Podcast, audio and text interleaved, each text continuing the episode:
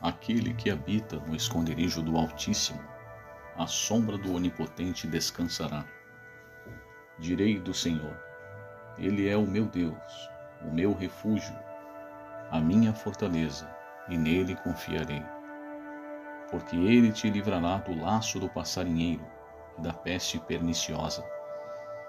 Ele te cobrirá com as suas penas, e debaixo das suas asas estarás seguro. A sua verdade é escudo e broquel. Não temerás espanto noturno, nem seta que voe de dia, nem peste que ande na escuridão, nem mortandade que assole ao meio-dia. Mil cairão ao teu lado, e dez mil à tua direita, mas tu não serás atingido. Somente com os teus olhos olharás e verás a recompensa dos ímpios.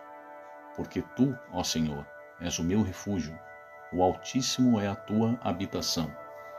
Nenhum mal te sucederá, nem praga alguma chegará à tua tenda.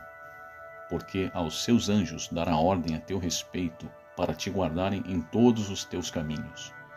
Eles te sustentarão nas suas mãos, para que não tropeces com o teu pé em pedra. Pisarás o leão e a áspide, calcarás aos pés o filho do leão e a serpente.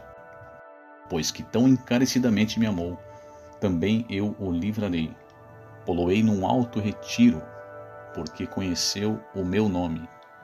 Ele me invocará, e eu lhe responderei. Estarei com ele na angústia.